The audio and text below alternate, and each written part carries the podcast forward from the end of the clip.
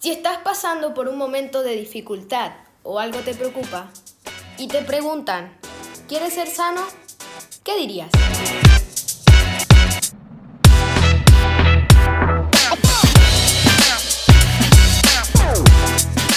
Buenos días y comenzamos una nueva semana y hoy vamos a tocar un tema que mm, de nuevo nos hace una pregunta y la pregunta es, ¿quieres ser sano? Así se llama el episodio de hoy. Y es que estamos viviendo un momento histórico muy delicado donde el mundo necesita sanidad. Las estadísticas hablan por sí solas, eh, los números no fallan y no solo es un problema de salud pública, esto abarca otros ámbitos, el ámbito financiero, espiritual, cognitivo, las relaciones, en fin, necesitamos sanidad. Hoy vamos a compartir unas herramientas valiosas que nos van a ayudar a, tener sanidad, a ser sanos en todos estos ámbitos. Eh, Juan describe en su libro una historia maravillosa de sanidad que probablemente se parezca a nuestra historia. Eh, y es que en Jerusalén había un estanque llamado en el hebreo Bethesda, el cual tenía cinco pórticos. Eh, alrededor de este estanque, una gran cantidad de enfermos, ciegos, cojos y paralíticos, que esperaban el movimiento del agua de este estanque porque había una creencia que un ángel descendía del cielo, movía el agua y el primero de estos enfermos que entrara al tanque pues iba a ser sano completamente. Quedaban totalmente sin, sin ningún impedimento, sin ninguna enfermedad.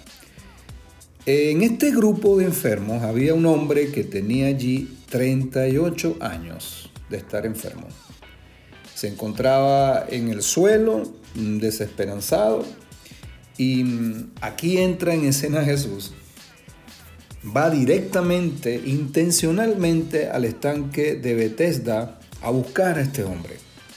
Por supuesto lo encuentra y le hace esta pregunta directamente al corazón. ¿Quieres ser sano? Y la respuesta de este hombre fue la siguiente. Le dijo, Señor, no tengo quien me meta en el estanque. Cuando el agua se agita eh, y entre tanto que yo trato de ir, otro desciende antes que yo o me pasan por encima. Y Jesús aquí le dice con firmeza, levántate, toma tu lecho y anda. Y el hombre obedeció, el hombre creyó.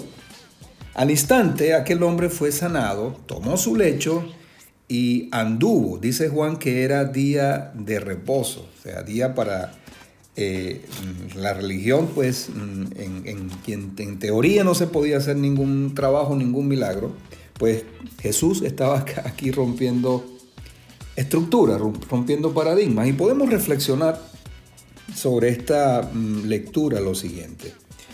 38 eh, años son, es mucho tiempo, son prácticamente cuatro décadas y probablemente en nosotros hay situaciones que llevan este mismo tiempo eh, sin sanar, sin ser resueltas y que muchas veces nos han llevado al suelo.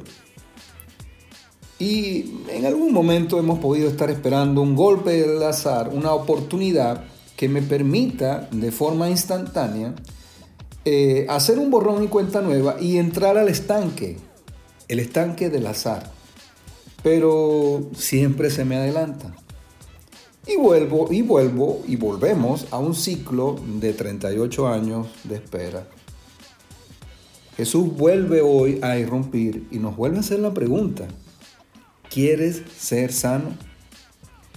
Ya no necesito, ya no necesitas un estanque donde el agua se mueva al azar, donde alguna creencia lo mueva, necesitamos fe fe desde el corazón. Y Jesús nos dice hoy de nuevo, levántate, toma tu lecho y anda. Y es que la fe, que parte eh, del confiar y creer en Jesús desde el corazón, amerita una acción. Cuando yo creo y acciono y me muevo, Dios muestra su poder y su fidelidad a mi vida. Es una fórmula que no falla. Pero recordemos que tiene dos componentes. Yo debo creer y debo accionar. Porque a veces, a veces pensamos que con solamente creer las cosas van a llegar. Y creer es importante porque, es el primer paso.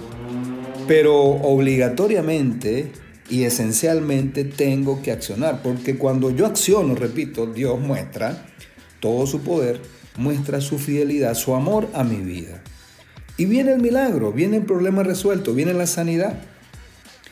Quizás eh, hoy hemos estado esperando entrar a un estanque desde hace muchos años.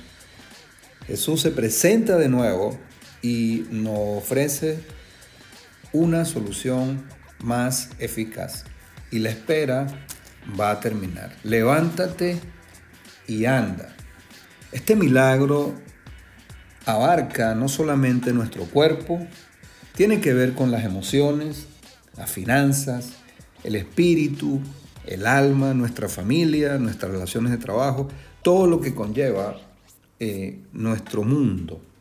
Así que para terminar este breve episodio, pues eh, de nuevo en esta mañana te invito a confiar, te invito a tener fe en Él y a accionar. Sé que vas a ver grandes, grandes, grandes milagros en tu vida desde tu corazón.